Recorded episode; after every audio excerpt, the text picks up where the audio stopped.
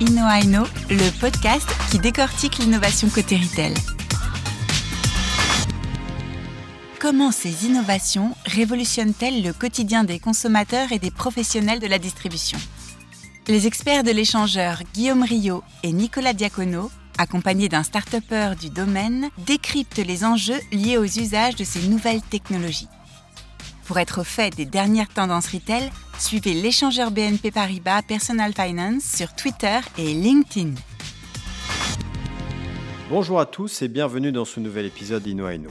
Aujourd'hui, nous allons aborder le sujet des deepfakes. Ce sujet n'a jamais été autant d'actualité et suscite autant d'enthousiasme que de crainte. Le phénomène est d'autant plus difficile à appréhender, tant la frontière entre le vrai et le faux est floue, touchant si bien le politique, les artistes que nos citoyens. Pour parler de ce sujet, nous avons la chance de recevoir Yanis, plus connu sous le nom de French Faker. Bonjour Guillaume. Bonjour. Deepfake artiste en charge des effets de l'émission 50 loups sur TF1. Et notre expert Nicolas Diacono, Digital Trends Analyst à l'échangeur BNP Paribas Personal Finance. Bonjour. Bonjour Nicolas. Alors justement Nicolas, j'ai une première question. Comment on peut définir les deepfakes? Les deepfakes euh, font partie déjà de ce qu'on appelle les médias de synthèse. Donc c'est cette création de, contenu grâce à l'intelligence artificielle. Et les deepfakes, effectivement, c'est de pouvoir changer la voix, changer de visage ou même le mouvement d'un corps grâce à la puissance des algorithmes et donc des ordinateurs. Du coup, on peut changer pas mal de choses derrière et ça, ça fleurit évidemment partout dans les réseaux sociaux. Yanis, tu confirmes Tout à fait juste. Et toi, en tant qu'acteur de ce mouvement de deepfake, on en est où actuellement en termes de démocratisation alors, en termes de démocratisation euh, pour le grand public, je dirais que tout le monde déjà a accès euh, au deepfake, d'assez basse qualité, mais tout de même. Je pense notamment aux applications euh, Zao dans un premier temps, ça a été qui venait de Chine. Ensuite, Reface ou Wombo AI qui permettent à tout le monde de mettre son visage ou le visage d'autres personnes sur d'autres personnes ou en faire des lip sync, etc. sur d'autres chansons. C'est-à-dire que tu peux mettre le visage de quelqu'un dans un film, dans... Tout à fait, tout à fait. L'application Reface permet de faire ça notamment, de pouvoir mettre euh, ton visage sur DiCaprio. Euh, c'est tout à fait possible avec l'application. Dans une qualité qui est moindre de ce qui se fait euh, à un niveau, je dirais, professionnel, mais tout de même, c'est assez ressemblant et l'effet reste bluffant. Et en termes de, retail, de consommation, est-ce qu'il y a des exemples concrets?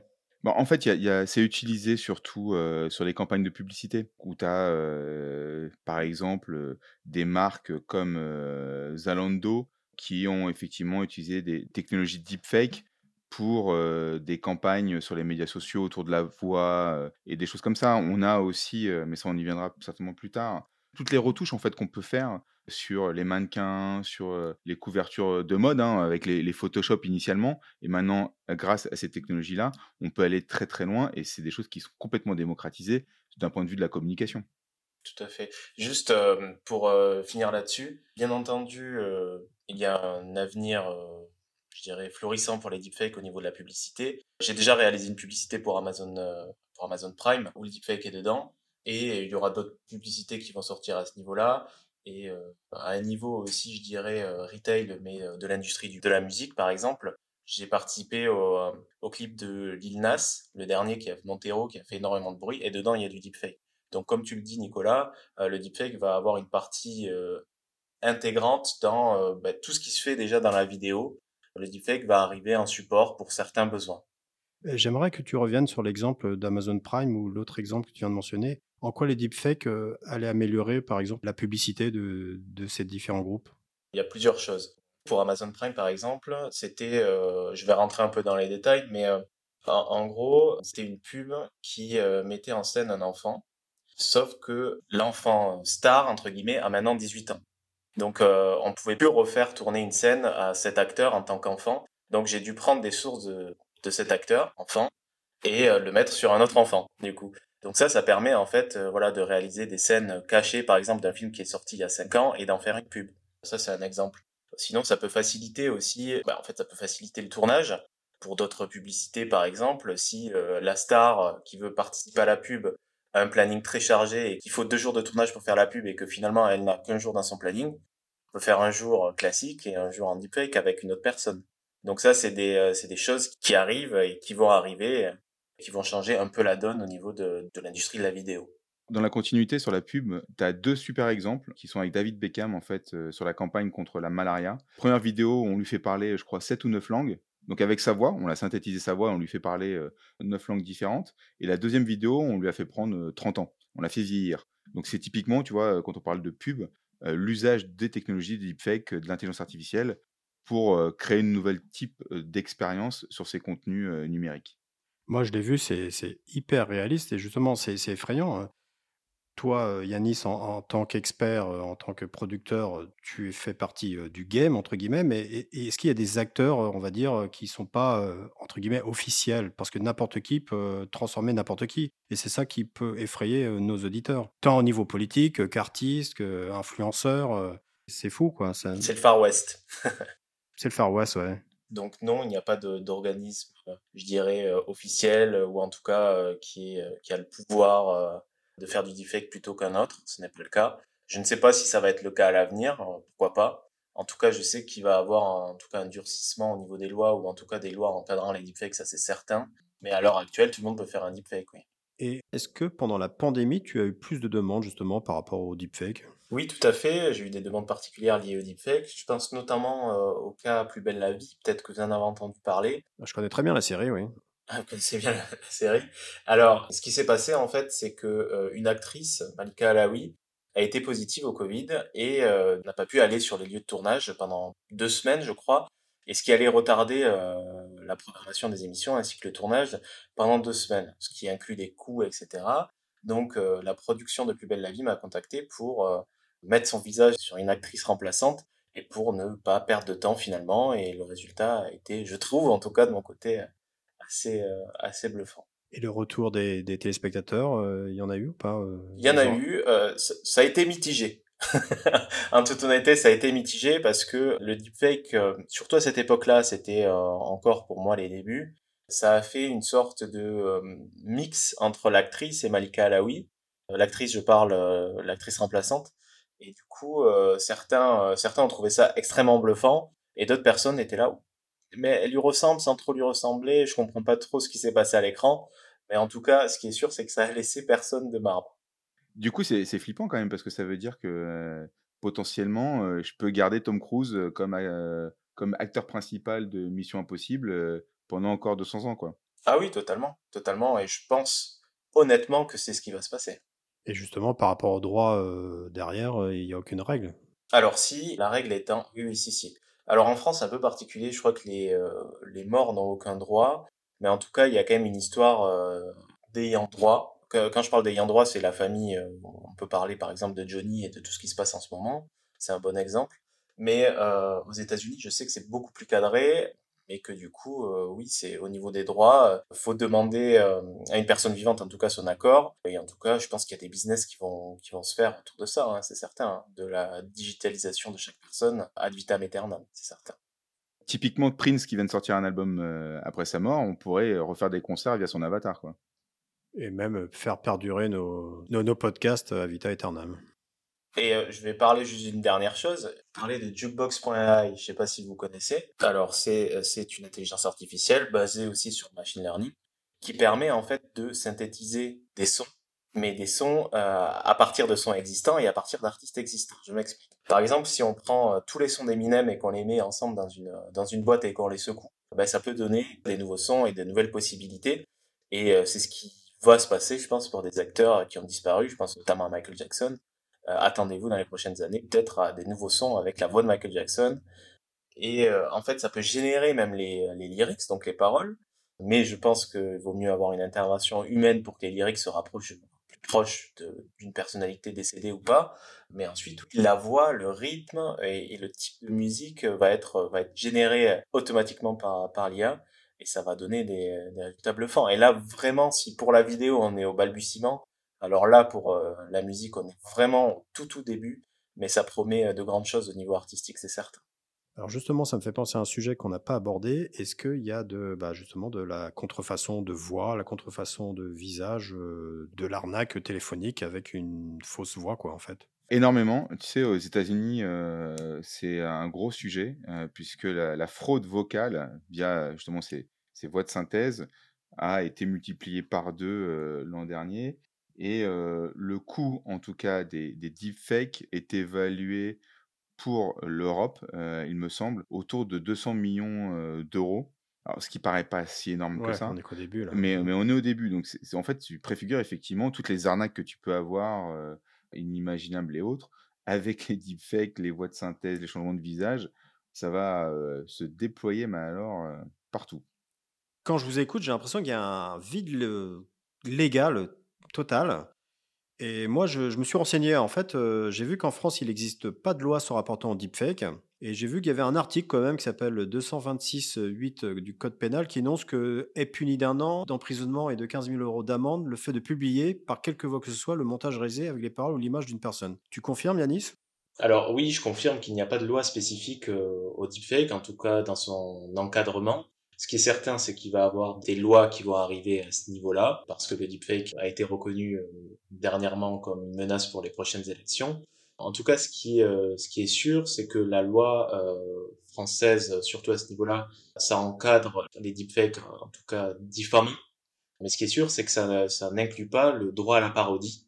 Je peux prendre l'exemple de Canteloup, qui se permet en fait finalement de faire des deepfakes de personnalités politiques mais euh, ça ne rentre pas sous la mire de, de l'article que tu viens d'énoncer, euh, parce que justement, c'est énoncé comme trucage, comme euh, blague, comme parodie, et du coup, on peut faire des blagues assez librement sans, sans, tomber sous le coup de la diffamation. Et quels sont les exemples les, plus parlants, je, je, parle à vous deux, de, de diffamation connue par rapport au deepfake. T'en as un qui est très connu mais qui date un petit peu, c'est Nathalie Portman qui s'est retrouvée euh, sur le corps d'une actrice de, de film pour adultes par exemple. Et ça a fait effectivement énormément de, bad buzz. Toutes ces notions de, de sextape avec de la manipulation de vidéos, ça existe déjà et il y a beaucoup de. Tu, tu, peux préciser, sextape, c'est-à-dire on prend mon visage et. On, prend, bah, on prend ton visage et en fait il faut une petite séquence de 15 à 30 secondes de, de, vidéo de ton visage et puis je peux derrière le mettre sur un acteur de, de, film pour adultes et tu vas te retrouver ensuite sur la toile diffusée et ça va ternir ta réputation. Donc, grosso modo, si je comprends bien, il faut éviter absolument d'être visible sur le net euh, en vidéo ou en image. Et bah, la Yanis a la meilleure réponse pour ça. Vas-y.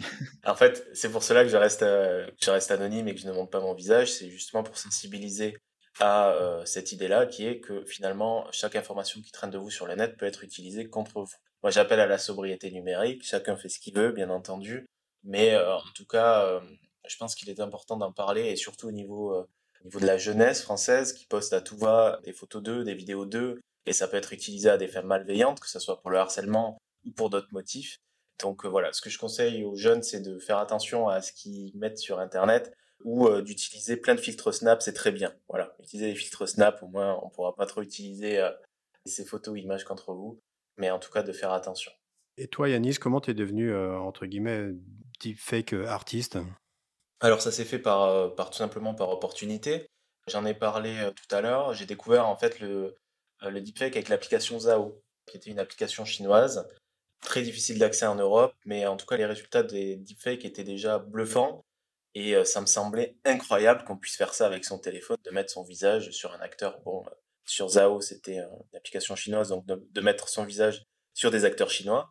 Donc ça, c'est le face swapping, hein, c'est ce qu'on appelle. C'est ça, c'était du face swap. Et du coup, je me suis dit, bah, attends, c'est incroyable ce truc, je veux le faire pour moi-même avec euh, mon propre visage, celui de mes amis. Et voilà, et en fait faire des faire des séquences pour les envoyer à mes amis et, et rigoler tous ensemble. Il n'y avait aucune vocation à que ça soit public. Et finalement, j'ai mis euh, le deepfake de euh, Marine Le Pen qui porte le voile et je l'ai mis sur YouTube et euh, ça buzzé, en fait, euh, pas sur ma chaîne YouTube, mais ça a été téléchargé et repris des millions de fois sur YouTube, Instagram, etc.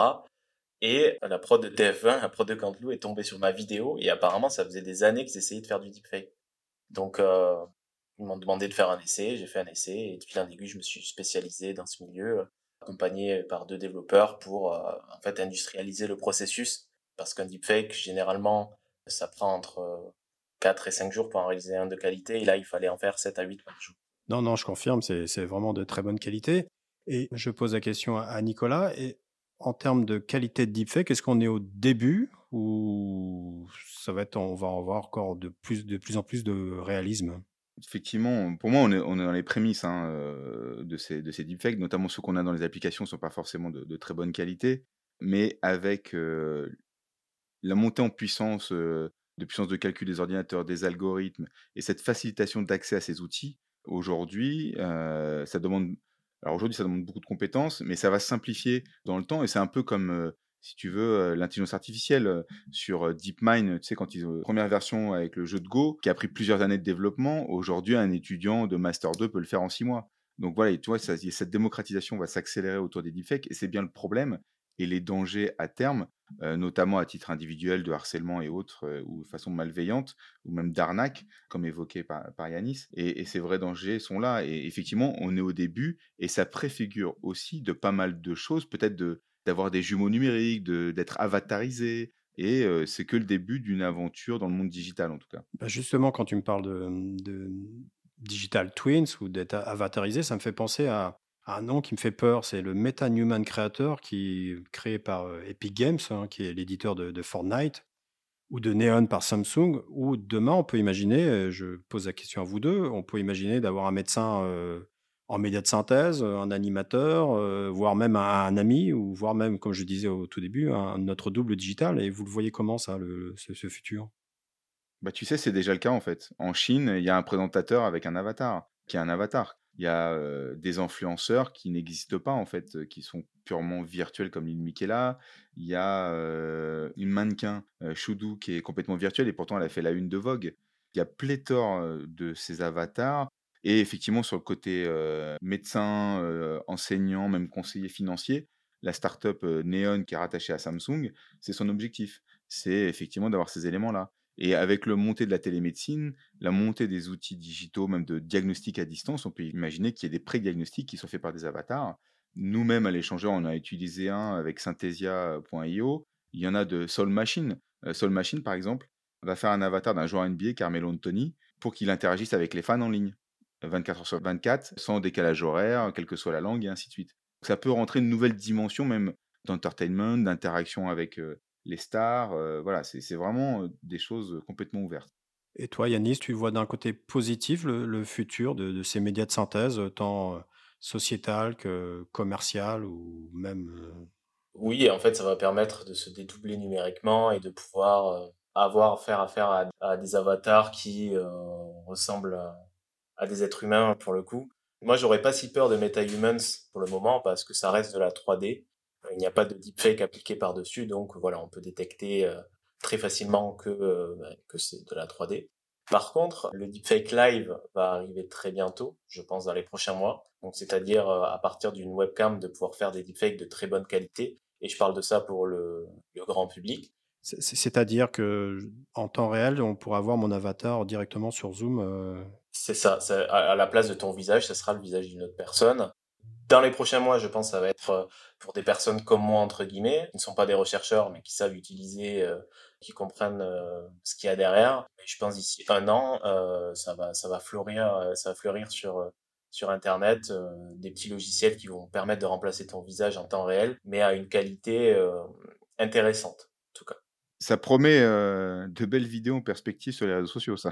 C'est ça. Et, les deux couplés avec MetaHumans, là, ça peut faire un, un avatar 3D avec du deepfake par-dessus, donc qui sera beaucoup plus réaliste. Donc ça, c'est l'avenir tel que je le vois pour, en tout cas, le deepfake vidéo. Il y aura un moyen de savoir si c'est réel ou pas? Non. pas que je sache en tout cas. Pas que je sache en tout cas. En fait, ça c'est une question auquel je réponds souvent. désolé, je digresse un peu, mais dans le sens où d'ores et déjà, les deepfakes sont assez avancés pour faire croire ce que l'on veut à n'importe qui. Certes, le, deepfake euh, vraiment HD++, 3K, 4K, tout ce que vous voulez, euh, tout le monde ne peut pas le faire, mais déjà, certaines personnes peuvent le faire. Mais en tout cas, si on rajoute à des deepfakes euh, de très bonne qualité un effet visuel par-dessus, genre des, des, pixels, du bruit, un filtre vieille télé ou mobile qui bouge, etc., ça permet en fait d'augmenter la crédibilité d'une vidéo et en fait en ajoutant une patine dessus, ça va rendre la vidéo beaucoup plus crédible, même si le deepfake en soi n'est pas forcément très réussi. Voilà. Ok, passionnant. Donc euh, le seul moyen de, savoir s'il est réel, c'est de l'inviter à boire un café, quoi. Exactement. En tout cas, c'est ce que je dis à chaque fois. C'est que si l'information est trop grosse pour être crue, c'est que forcément, en tout cas à 90% de, de chances qu'elle soit trop grosse pour être crue, donc qu'elle soit fausse. Et on avait discuté ensemble, tu m'avais dit que les, les, logiciels où ça permet de mesurer via selfie, par exemple, le rythme cardiaque et autres, étaient aussi un outil pour identifier les deepfakes. Tout à fait. Donc il y a plusieurs outils de détection qui existent. Bah, en fait, dès lors où il y a plein de vidéos deepfakes qui sortent, des sociétés ou des centres de recherche vont récupérer, vont collecter ces deepfakes les mettre dans une moulinette pareil euh, intelligence artificielle machine learning pour pouvoir les détecter. Mais en tout cas, ce que je sais, c'est que pour l'instant, le deepfake a toujours un coup d'avance. C'est pour cela qu'il est important de savoir euh, vérifier ses sources et euh, d'être en tout cas sceptique ou d'être curieux face à une information qui est trop grosse pour être crue.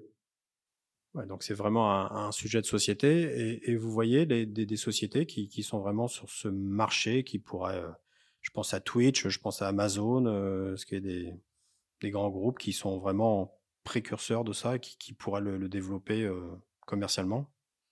En tout cas, je pense pas, de mon point de vue, hein, je pense pas que les grandes, euh, les grands groupes s'y sont intéressés parce que des, des entreprises comme justement Reface bah, sortent d'un peu partout dans le monde et il n'y a pas eu encore d'achat de rachat de ces entreprises par Google, Amazon, etc. Mais ça va venir. Bien entendu, Google, Amazon, etc. Ils ont des centres de recherche en interne qui vont travailler sur les GAN, donc euh, le Generative Adversary Network, donc euh, tout ce qui est en relation avec le deepfake, euh, c'est certain. Mais en tout cas, ils n'ont rien sorti, crois, qui est, qui est du deepfake. Il y a Snapchat par contre qui travaille. ça, si maintenant en y repensant, il y a Snapchat qui est dessus, notamment avec leur filtre animé. Je sais pas si ça vous dit quelque chose. Ça permet de vous transformer ben, en manga. ça, c'est du deepfake. Donc, si en fait, en y réfléchissant, Snapchat est sur ce créneau. Et moi, je l'ai mentionné tout à l'heure, pardon, il y, a, Samsung, par exemple, qui investit beaucoup sur ce sujet-là, qui euh, est un des acteurs les plus actifs, en tout cas sur, le domaine des médias de synthèse, donc les deepfakes. Ils sont hyper actifs euh, là-dessus. Et après, tu as pléthore de sociétés, effectivement, euh, qui sont dedans. Mais le deepfake, ne faut pas non plus voir que le côté négatif. Hein. ça peut être très positif. Toi, la BBC a utilisé des deepfakes pour faire des témoignages de victimes à la télévision plutôt que de les flouter et pour avoir une meilleure transmission de l'émotion du témoignage, eh ben, ils ont fait du deepfake, changé les visages, changé les voix. Mais du coup, comme tu avais l'impression de voir un humain avec les expressions du visage, bah, les spectateurs étaient plus impactés par le discours. Je rebondis là-dessus. Est-ce qu'on pourrait imaginer qu'on m'enregistre maintenant? Malheureusement, si demain je décède, est-ce qu'on pourrait me, refaire revivre? Clairement. Et ça, c'est vraiment des, des, questions existentielles à prendre en compte. Et peut-être on va conclure là-dessus. Et qu'est-ce que vous en pensez? Oui, ouais, c'est une question assez, euh, assez large. Hein. Euh, ce que, ce que j'en pense, moi, de mon côté, là, je trouve ça réjouissant pour, euh, pour la science, en fait, c'est intéressant. Et déjà, avec la technologie actuelle, en prenant toutes tes conversations Facebook, je parle par là papier, entre guillemets, écrites en tout cas, et on peut les mettre directement dans un algorithme, et l'algorithme peut déjà communiquer comme toi tu parles. Si en plus de ça, rajoute une couche de deepfake audio avec ta voix, euh, vu que ça fait quelques minutes qu'on parle, pour pouvoir synthétiser ta voix, et le tout couplé à un deepfake audio, oui, on peut créer euh, toi qui parles avec euh, ta propre prosodie et aussi ta manière de penser en, quelque sorte. Ok, donc pour le prochain Ino Ino, ça sera pas moi, mais ça sera mon double, mon double numérique. Et justement là-dessus, Guillaume, ouais, je sais pas si tu te souviens sur euh, Voxygène, qu'on avait, qu'on avait qui on avait fait un podcast sur la voix de synthèse, ils avaient réussi à recréer la voix de Louis XIV en fonction des textes historiques pour le faire parler justement euh, au château de Versailles. Et donc, effectivement, on peut aller vers cette éternité euh, numérique. il y a un journaliste de Wired qui avait fait ça pour son papa il y a quelques années il a fait un chatbot euh, là-dessus pour son papa qui malheureusement est décédé d'un cancer. Il avait enregistré toutes les conversations, les histoires de famille et tout. Et du coup, après, il conversait avec le chatbot, euh, qui était son père virtuel. Donc après, tu peux effectivement créer le double numérique et puis avoir une éternité euh, digitale. Sujet passionnant, on pourrait passer des heures. Donc je tiens vraiment à, vous remercier tous les deux pour ces brillants éclairages. Merci. Merci. Merci à nos éditeurs et je vous dis à bientôt pour un nouvel épisode de Inno Aino.